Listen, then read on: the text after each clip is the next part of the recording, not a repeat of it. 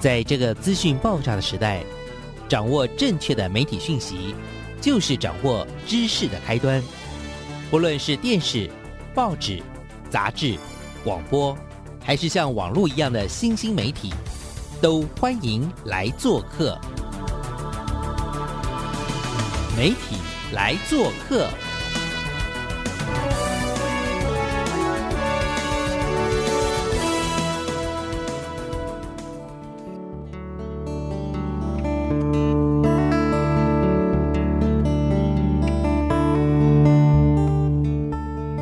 大小事，欢迎来做客，各位空中的听众朋友，大家早安，很开心啊，又在空中跟所有听众朋友在新的一年里面空中相会，先祝大家新年开心，平安平安，顺利顺利。那我们在这个新的二零二三年当中呢，到底要持续我们的媒体来做客，带给大家什么样的好故事、好人物呢？哇，这个礼拜的这个主题呀、听众朋友一定都会觉得，小王老师你怎么那么厉害，老是可以捞出这些又厉害又酷又棒的人物故事呢？因为小黄老师呢也常常外出走动了啊，参与很多的活动，那就有机会呢认识到散布在全台湾甚至全亚洲、全世界，我真的觉得超酷超棒的朋友啊。那这个礼拜呢，我要为大家介绍的是，真的是觉得一个非常热血的年轻人。但是在这个热血的年轻人的背后，其实是有一个非常厚实的支撑他的一个一个力量了哈。今天为大家呢要介绍的是我们这个来自屏东县民政国中的林宏宇同学。那宏宇同学呢，我跟他是相遇在这个神脑的这个原乡踏查纪录片的竞赛当中。那在这个二零二二年的年底的时候啊，老师去参加了他们的颁奖典礼。那我们宏宇同学的这个作品叫做《种回一座原始林》哦，这个故事真的我自己觉得非常非常的动人。那青年组就是从国一一直到高三，这一整挂都算是青年组哦。那我们宏宇呢，现在是国中二年级，哇，他拍了这一部《重回一座原始林》。那在当天呢，他拿下了我们青年组的最佳影片啊。其实，在现场啊，我就忍不住那个用手肘推推我旁边左边的那个陈志和导演说。哎，看看人家国二的学生拍成这样，这样子说故事，你看看这怎么办啊？这要逼死谁呀、哈，所以宏宇同学这次的这个作品真的还蛮有可看性的，而且非常谢谢神脑的这个呃团队跟伙伴哦。各位不用担心，你在网络上只要查找一下“重回一座原始林”，你就可以看到这部二零二二年的神脑纪录片竞赛的青年组最佳的影片哦，也就是我们宏宇同学的作品。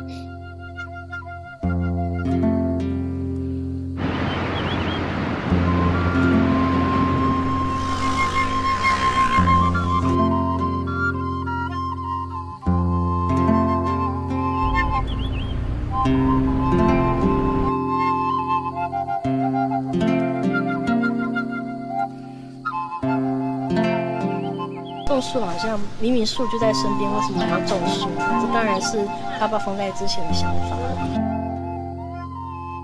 来，宏宇同学，请你跟听众朋友打个招呼，简单自我介绍一下，有请。大家好，我叫林宏宇，目前就读屏东的民政国中八年级。然后呢，我平常的兴趣是拍片、旅游跟骑车。周休二日有空闲的时间呢，我都会和朋友去骑车旅游，然后拍片记录，然后练习磨练技巧这样子。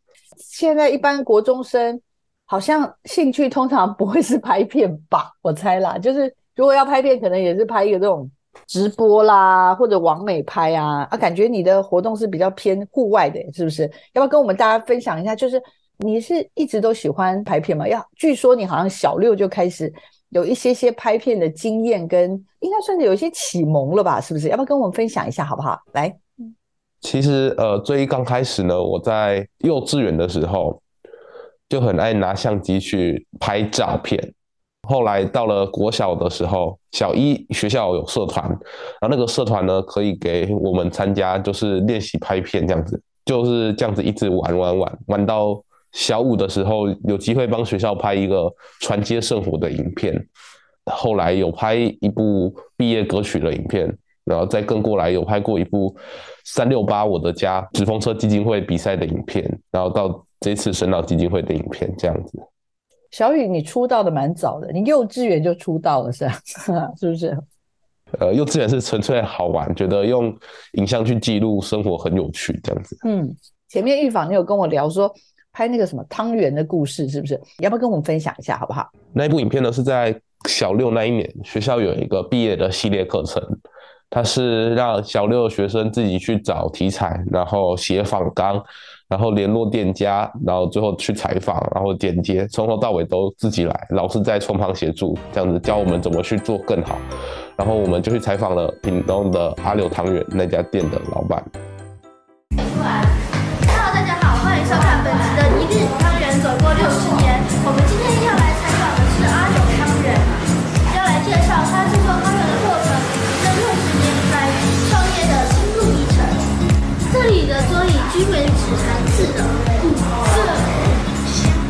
以及它的建筑装潢是日式风格。请问你几问？那请问阿柳汤圆，阿妈为什么会开始卖汤圆？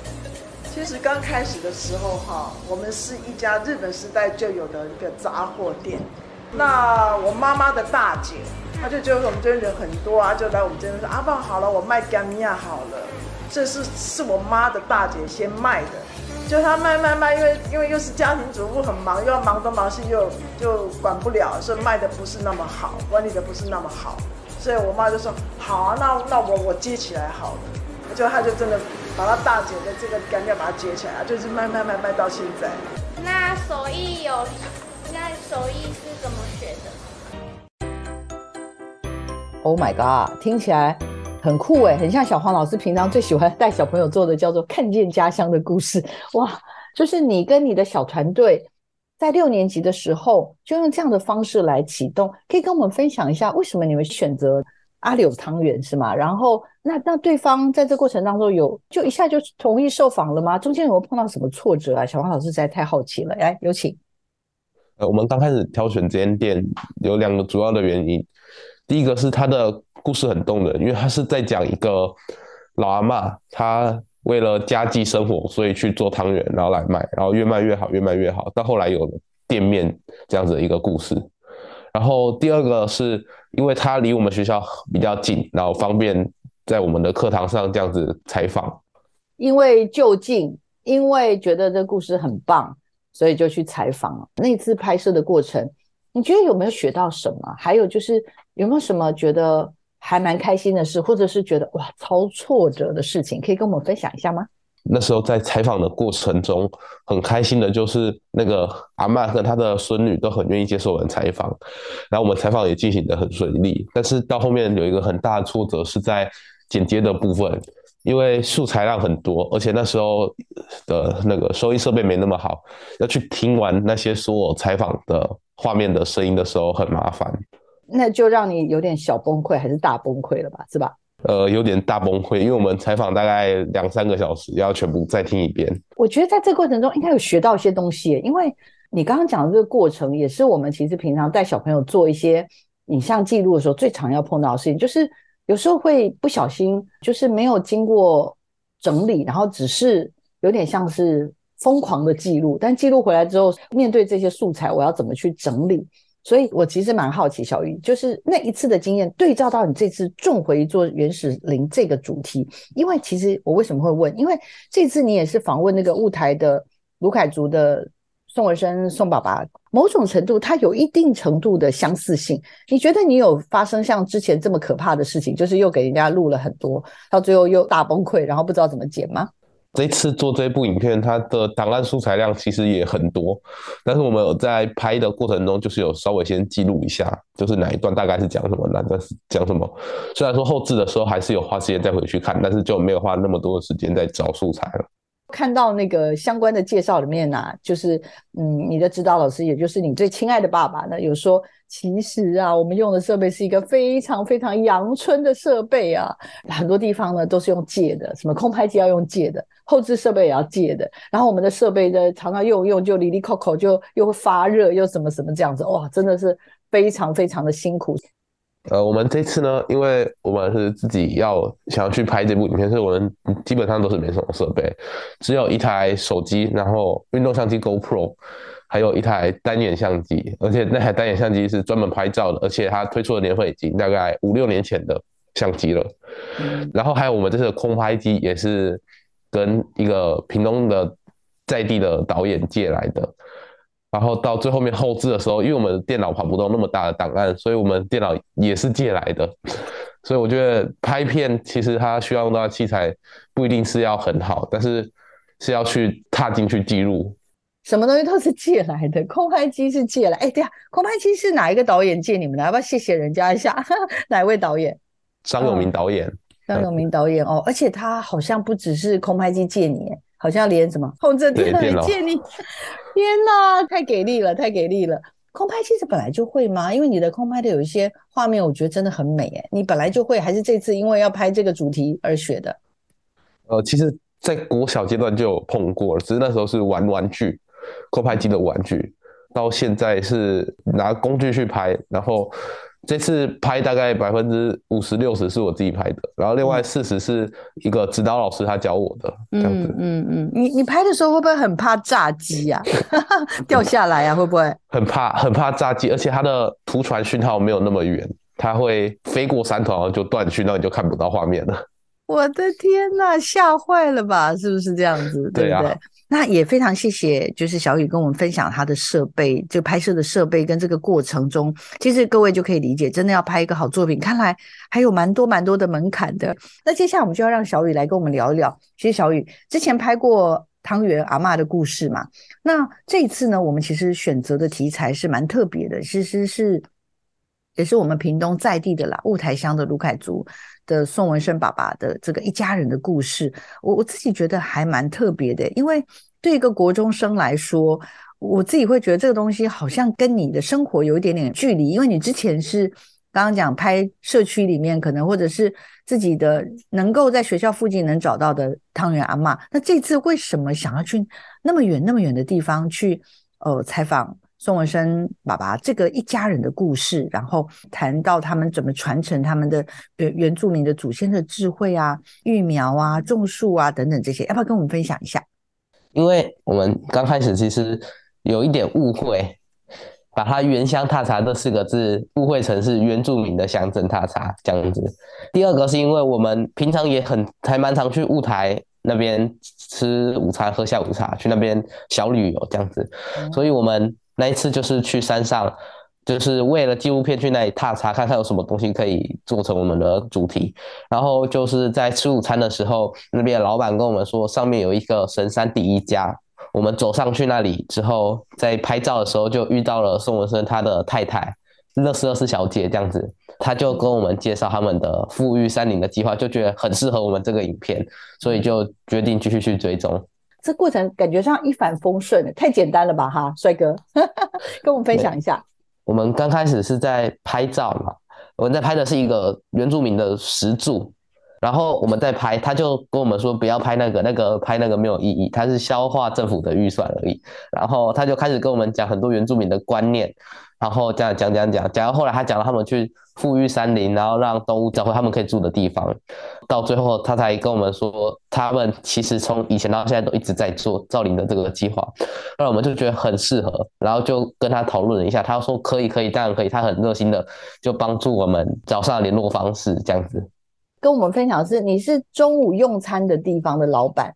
推荐你们去什么神山第一家？那个那个是一个咖啡厅吗？还是一个什么？我只是好奇，那是一个什么样的场域？你你有机会跟寿文山的太太夫人有机会相遇，也跟我们小雨跟爸爸还有家人就聊起来，说其实这个关于他们自己怎么样去传承他们这个这个原住民的祖先的智慧，然后几十年来是吗？在这个山里面在富裕这个种树的这件事情。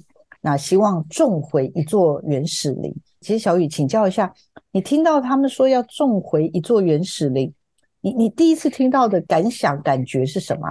我觉得这是一个很棒的题材，因为我们平常在市区都会有什么植树节什么，就是关于种树的活动，但是平地有，但是在山上很少看到。不常去了解它，所以就觉得这是一个很特殊，而且除了拍片，自己也可以从中学习这样子。嗯嗯嗯。那小雨，就我所知，你跟爸爸还有家人其实蛮长，假日就会刚刚讲了会骑车，或者是没有骑车，爸爸也会带你四处去走动，对不对？对，是的。嗯，你常常去哪里玩呢？可以跟我们分享一下吗？爸爸通常会带你去哪里玩，或你自己骑车会去哪里玩？雾台神山这个算是还蛮长的，嗯，然后如果是骑脚踏车的话，我们就会沿着台铁下方的那个铁道下的单车道，往屏东的南边骑骑到竹田潮州这样子。嗯嗯嗯，所以爸爸也会带陪你一起骑是吧？跟妈妈、家人啊都会一起骑，是不是？OK OK。跟我们介绍一下你这个影片的大概的跟内容，好不好？因为我知道你的你你其实你有一个作品的简介，可以跟我们帮我们先念一下这个作品的简介吗？这个片子是在记录他们在山林里面种树的过程，以及很多人来支持这个造林的计划，然后让大家可以知道，其实，在山上种树没有想象那么简单。所以就透过你的镜头，希望有机会能够让更多人知道他们在做的事情。我想说，在这段要休息之前呢，我很想要请你跟听众朋友介绍一下，就是我们这次的这个青年组的这个作品《种回一座原始林》。你觉得整个这个片子的大概的内容是什么？可不可以稍微跟听众朋友先分享一下？就是呢雾台乡那里的大母母山，从日治时期以来到国民政府来台之后，台湾的山林的珍贵资源呢都被砍伐掉了，造成那个山林常常会有土石流啊。或者是一些天灾这样子，让野生动物的栖息地也没了。然后屏东县的乌凯乡卢凯族的宋文生先生他们一家人呢，就传承原住民祖先的智慧，在二三十年来呢，透过自己的力量，希望种回一座原始林，把那个山林还给大自然。然后到现在已经富裕超过了一百公顷这样子。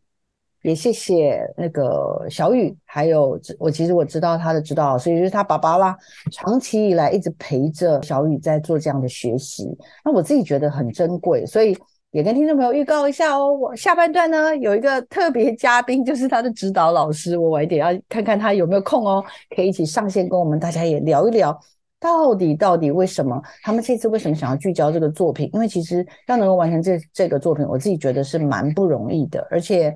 里面的各种的视角，像刚刚听众朋友应该有听到，有用了是一般的摄影单眼相机，有用 GoPro，有用手机，有用空拍机，哈，这些各种的机型啊，最后才有办法去慢慢慢慢拼凑出一个这么动人的故事，叫做《种回一座原始林》，那是关于宋文生，一个在屏东雾台乡卢凯族的宋文生宋爸爸呢，他。应该是不只是他自己从听说是从他父亲开始就不断的去传承这样子的原住民祖先的智慧，终于透过将近三十年呢，哇，富裕的面积超过一百公顷，真的非常非常令人佩服。我觉得他们这样富裕山林的行动，而且透过小雨跟这个他的镜头呢，其实我觉得我们有机会能够看见了这样子，即使是很小的一个力量，只要一直坚持下去。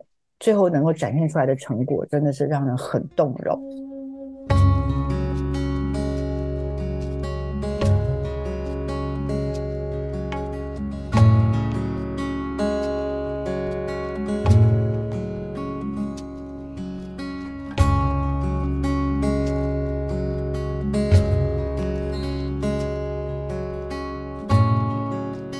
但是我很挺早以前就知道他们有在。做种树这个计划，因为我记得是二零一八年那个时候，我们疫情还没起来嘛，教会有那个嗯基督教的那个什么共同生活营，然后我有参加，那时候他有带着诶一些青青壮年一起去山上，就是分组，然后有去种树了，就有跟我们讲说为什么他们来这边种树这样子，所以我那时候就是觉得。很感动，知道我们部落还有人就是为了我们土地继续嗯这样子可以绿意盎然的生长下去，再努力，心中真的是很多的诶感动。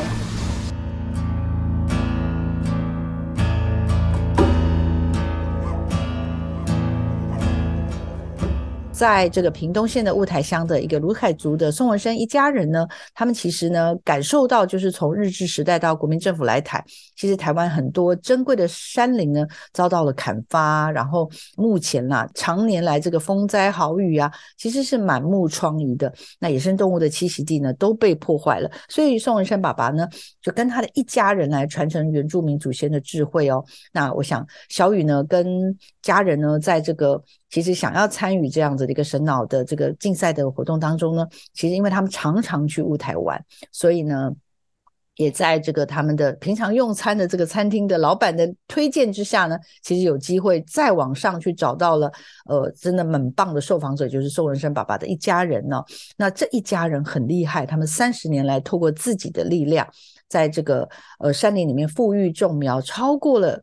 一百公顷，他这些富裕山林的行动哦，也不只是影响了族内的人哦，甚至有非常非常多的伙伴呢，都会特别哦，利用假期或什么去帮忙这个宋文山爸、宋文山爸爸他们一家人在做的这个山林富裕的这件事情，我自己也觉得非常非常的佩服。好，那我们小雨呢，其实就。启动了一个这样子的一个呃记录的一个过程哈，那这个记录的过程到底花了多久的时间呢？那刚刚其实小雨也跟我们聊了，他的设备非常的阳春。据我所知哈，对这过程当中好像设备常常发生问题，要么就宕机，要么就过热等等。我我让小雨也稍微跟大家先分享一下好了，好不好？小雨来先跟大家分享一下，呃，你花了多久的时间来拍了这一部作品，然后以及设备上给了你哪些的挑战，来跟我们慢慢说分明，请。最一刚开始上去山上找的时候，大概是二零二二年七月中旬的时候。后来我们的拍摄、剪接、后置，然后到上字幕这些，所有完成大概花了一百五十个小时左右。等一下，一百五十小时好抽象，所以请问是多久啊？三个礼拜？因为我们都是分段分段做，然后到最后面几天赶工的时候最忙，每天都会待在那边的工作室剪辑，大概八九个小时、九十个小时，就是。早上去那里吃早餐，午餐、晚餐都在那里吃，这样子。好可怕哦！所以，哎，七月多找到这个题材，然后到最后要胶片，应该也大概不到两个月的时间呢，对不对？对，九月十五要胶片。呀，天哪！其实你为什么想要参加这个比赛？就我所知，还是有一些心里想要突破的一些事情吗？要不要跟我分享一下？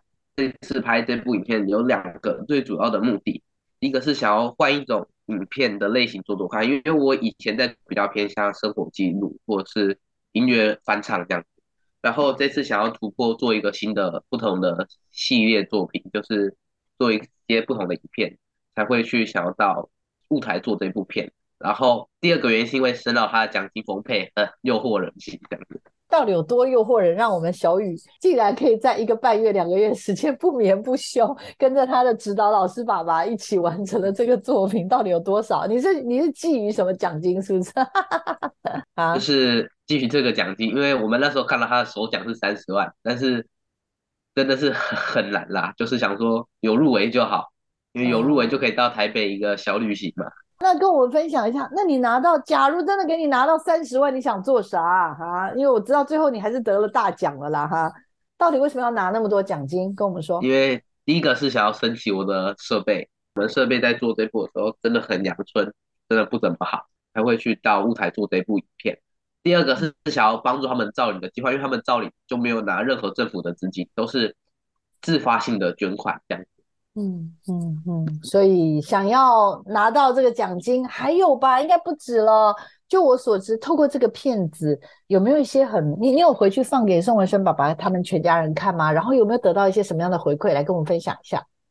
有，就是我们放给他们看，他们就说真的很感动，因为他们自己做这些事情之前都有很多的，就已经有很多新闻媒体采访过，但是我们这次做这部片呢，除了有采访宋文生他们以外，我们有去采访他们部落的青年，然后又去采访台南社大他们去参与这个活动的部分，这样子，他们就觉得这个观点很特别，因为有不同人去帮助这个造林活动，他们觉得很感动。小雨，我忍不住要再多问你一个事情呢，因为确实我看到也吓一跳，请教一下宋文生爸爸在做这个事情，其实就在雾台做、屏东做啊，为什么会有台南的社大的朋友？哇，千里迢迢去帮他们呢，这个事情你又是如何得知的？在这过程当中去记录，你你这段可以跟我们分享吗？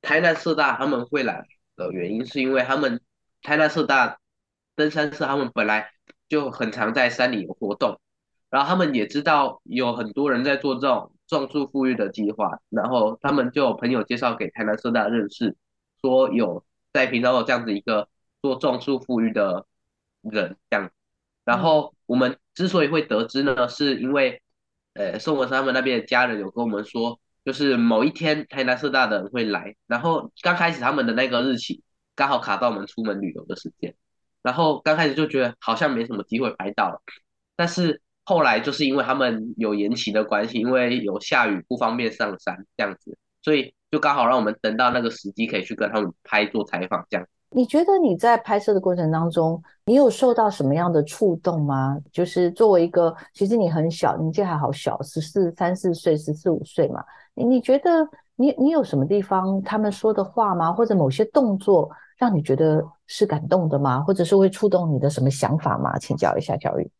第一个是我觉得台南师傅他们真的很令我感动，因为他们从台南到屏东大概要一个半小时的车程到山上。一个半小时到两个小时的车程不等，然后他们从台南那过来，他们九点就到那里，他们可能五六点就出门了，然后来这里不是为了吃香喝辣看风景，他们是一到那里下车，第一件事情就是包红包给宋文生先生他们，希望可以帮助宋文生他们可以继续做造影的这块，然后接下来他们到了那个富裕区之后，没有坐下来休息，他们就是直接拿起工具，然后戴好手套就开始去那里除草，一整路除了大概三四个小时。做一整个早上，然后清出一条道路之后呢，他们吃完午餐也没有什么休息，就开始继续做。然后到后来下雨，他们也没有急着要离开，就等雨变小之后继续拔。然后拔完之后，最后才到下午的时候才离开那个富裕的地方。真的很佩服哈！即使是小雨，你只是在旁边记录他们，其实也都受到蛮大的震撼跟感动，对吗？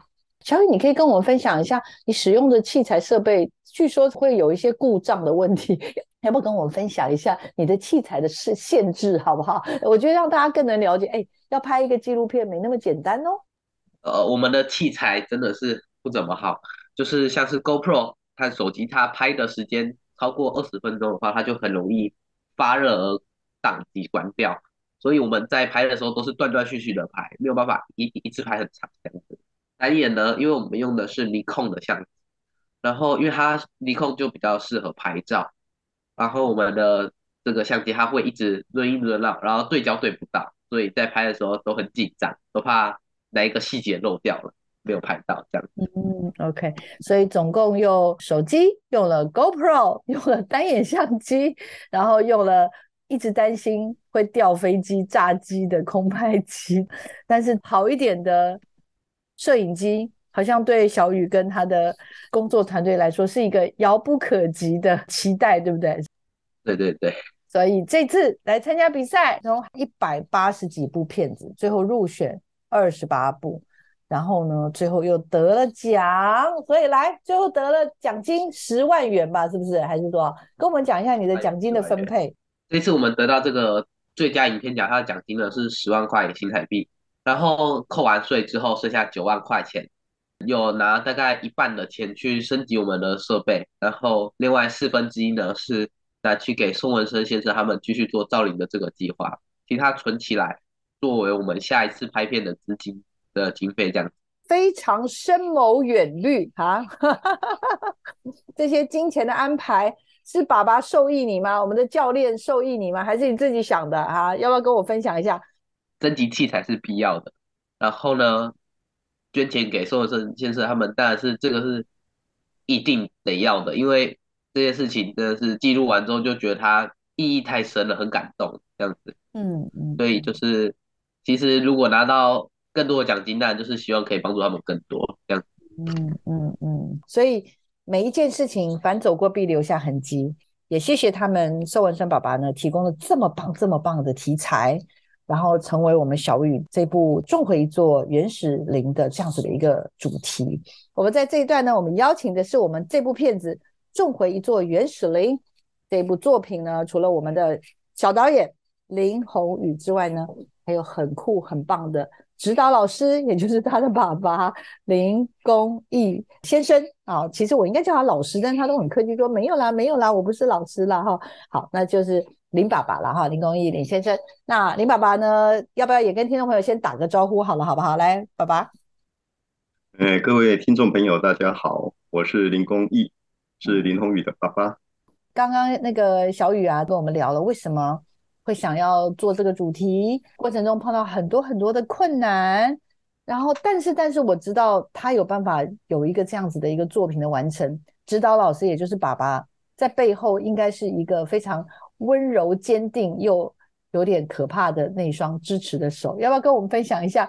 从小据说就非常非常强调一个叫做亲子共学，是吗？来跟我们分享一下这个作品跟你的理念好不好？有请。呃，小朋友在就读屏东唐龙国小的时候，呃，学校大力的推动亲子共学。那因为现在少子化嘛，家里面的小朋友都非常的少。那通过不同的家庭，他们去做连结，然后分享交流。我们推出了很多的活动，都是由家长自己来策划。然后我们也把这个将近一百个活动集结成册，那那本书也是我来做主编。那通过亲子共学呢，资源共享，然后很多的经验交流，然后实地带着小朋友去外面的世界去做实做，去做踏查，呃，这个就是我们亲子共学的一个精神。嗯嗯嗯。那爸爸，那如果延伸到这一次的学习，因为刚刚小雨有说他从小就喜欢拍照。五六年级那时候有做这个阿嬷的这个什么汤圆什么这一类的，到这次找主题，感觉上爸爸这个这个一路都是跟亲子共学有关吗？还是也是只是陪伴他，发现他有这方面的兴趣，就陪着他往往这条路去走。就是说，我们的教室不只是在学校里面，生活所及都是我们的教室，这是亲子共学的一个精神。那另外，当然，也就是说，随着小朋友的年龄逐渐长大。到这个高年级甚至国中之后呢，很容易去沉迷在网络甚至游戏。那他对于山西网络的这些东西，比我们相对来讲非常的娴熟，可是又不想让他把所有的时间放在这个荧幕前面，所以就结合他的兴趣，带他，诶，结合这个亲子共学的理念，就是有机会就带他出去往外跑，去做一些影像的记录。然后他刚好也爱经营他的这个 YouTube 频道。一直幻想自己能够成为一个 YouTuber，然后就有这些作品之后呢，他就可以来经营他的这些频道，然后发表作品，嗯，是这样的一个想法。是是，谢谢爸爸的分享。哎，爸爸说你有一个梦想要做 YouTuber，哎，是不是？来，我们要请那个小雨来，小雨来跟我们介绍一下。说，哎，小雨为什么？应该是说我本来有注意到你本来有另外一个频道，不过你最近有一个也很强的频道哦，叫什么 ISO Plus，是不是？哎。各位听众朋友，跟你报告一下，他现在已经九百六十三个订阅者了。只要破千，他就可以开盈利，他就可以开始收钱了啊！那小雨跟我们来分享一下，什么原因，什么起心动念啊？啊，原来你想当 YouTuber 哦，小欧老师现在才知道。来，有请。因为我觉得当 YouTuber 很好玩，第一个可以结合我爱拍片的兴趣，第二个是做这个影像的工作，它有很多的机会可以去接触到不同的人事物。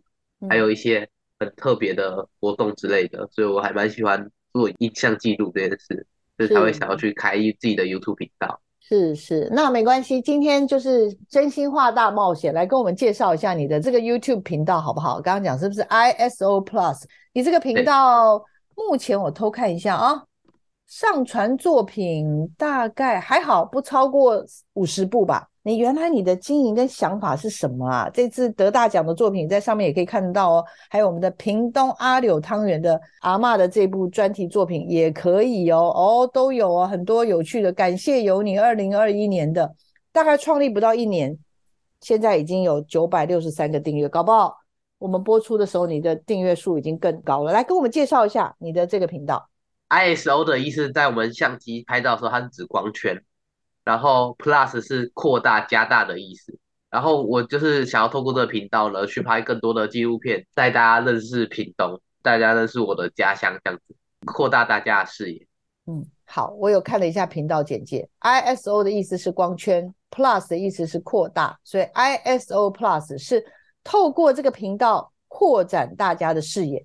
挑战订阅五千呐，请大家订阅、按赞、分享啊！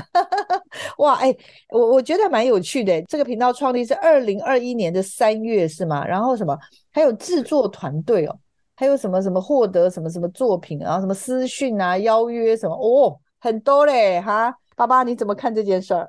事实上，他经营的频道不止这一个，有非常多，包括 IG，包括 YouTube，包括那个 FB 的粉丝专业。他就爱玩这些东西，他很多的讯息还有自学的东西也来自于这些频道。像他为什么会影片的剪辑后置？事实上，学校所所学是非常有限，他大部分都自学，所以也不能说 YouTube 没有带给他很多东西，只是说希望他不要花那么多的时间一直在这个影音上面啊，所以才会有动力想要带他出去外面走，让他看看荧幕以外的世界，真实世界是长怎样。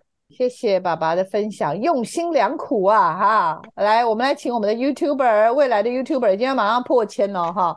来，我们来看一下小雨，你怎么看待自己的频道？因为我看了一下你的这个频道的内容，其实还蛮多元的咯。因为刚刚讲了有纪录片，但是有还蛮多。你你一开始从开始到现在，然后好像还有一些是游戏还是什么嘛？来来来，请自己先聊一下，Vlog 也很多，来有请。一刚开始呢，我是拍 Vlog，然后就是记录生活，然后记录我们的呃那个学校的活动，然后后来有做一部影片叫《二零二一感谢有你》，那是在二零二一年的十二月三十一号发布的影片，然后那时候就是觉得可以去用影像记录一些二零二一年发生的事情，然后希望二零二二年可以更好，就是在录音的时候的这个年份，希望可以更好，然后。在接下来，我有做一些游戏啊、音乐的影片，就是自己的兴趣。刚开始就是想做什么就做什么，后来才觉得我应该要做更多，就是纪录片这一类的影片这样。我有点好奇，像你刚刚说的，你中间有什么灯会啦、屏东县的屏东之美啊，灯各种哦，然后后来就开始有一些，也是有游戏，对不对？游戏为主，蛮多的。然后你是在介绍游戏吗？是不是？是。玩游戏的记录影片，像类似那种阿神的那种就对了，是是是？对对对。好的好的，然后最后最后，我觉得后来又走到了一些 cover，就是呃，好像是有一些歌词是吧？Lady Gaga 的啦，跟这个对，这个就是做兴趣跟练习，呃，使用那个软体才去做这些影片。哦哦，是在干嘛？练习上字幕还是什么？做做效果？对，就是练习上字幕做效果。哇。这个又练了好几步，对不对？是不是这样？又练了好几步，然后再来就是直接直攻这次的神脑纪录片的竞赛的种回一座森林。哎，这个影片的有点像片花哦，这个进度速度实在太快了啦，好可怕哦。好了，没关系，但是我知道你还有很多要摸索的事情了。哈，好，今天时间差不多了，我我其实很开心啦，有机会跟爸爸还有跟小雨可以聊。有没有希望小雨能够在影像创作上面，好不好？有没有你有没有希望他有一些注意一些什么事情？好了，来，呃，我一直跟他灌输一个观念：你要当一个好的 YouTuber，重要的是你的内容产出能够吸引人。那同样的影片影片制作也是一样，我就跟他类比说，影像的制作从收集素材到后置剪辑，就好像是阅读一样，你阅读了很多东西。那你素材你要做整理，要做分类，然后要做进一步的分析，发表影片就好像是你写一篇文章。那我希望说他能够把这样的精神呢，影片制作的精神，能够用在其他的阅读上面。因为现在小孩子的纸本阅读真的是非常非常的少。那我希望他能够拿出一样的精神来做更多的知识的吸收。谢谢爸爸，难免了，就是会有一些期待喽。那小雨呢？你希望继续在创作的路上，爸爸给予你什么样的一些支持呢？或者是一些呃期待呢？我先偷偷帮你说说啊，例如说啊，我希望爸爸可以多信任我一点，让我自己有一些更大的尺度可以创作等等，让你可以先分享一下好不好？其实爸爸现在给我的支持已经很足够了，就是希望他。在我做一些发挥的时候，可以少给一点建议，让我多一点练习，这样。哦，好，就是要给你飞翔的信任，今天很开心啦，让两位可以有真心话大告白。当然，最重要许愿的时间还是不能忘记哈。来，两两位都可以各有三十秒到一分钟的时间许愿哦。来，要不要先让我们的林公益林爸爸先为自己，或者是为未来的台湾吧许愿，都可以，都可以，随便你，真的为或者为我们的小雨许愿也可以。来，请。呃，台湾真是真的是一个很美的地方。那因为很多社会议题或者是政治上的纷扰，呃，让大家容易去忽略到这一块土地的美。那希望透过各每个人在他自己的岗位上，透过不同的方式来珍惜台湾的美，然后去爱护它。这是我的衷心的期待。真的，谢谢爸爸的许愿，好好好动人哦。来，谢谢。来，小雨换你换你。那我的愿望就是希望我的 YouTube 的订阅数可以增长，然后。也希望我未来可以做更多纪录片，然后再去帮助更多人，然后得到了更多奖项，这样子。哦，好的好的，不晓得听众朋友喜不喜欢我们这礼拜为你准备的内容呢？其实，呃，透过这一对父子的对话，甚至透过前面小雨的分享，我希望让大家也了解，真的，一部好的作品，一个好的小导演，他真的是需要长时间的累积，才有办法有一个很好的作品。那也看到了小雨从那么小那么小的时候就喜欢拍照，到五六年级呢开始练习做专题，然后到国中开始有机会在家人的引导之下，一起把他们完成了一部我真的觉得很动人的作品。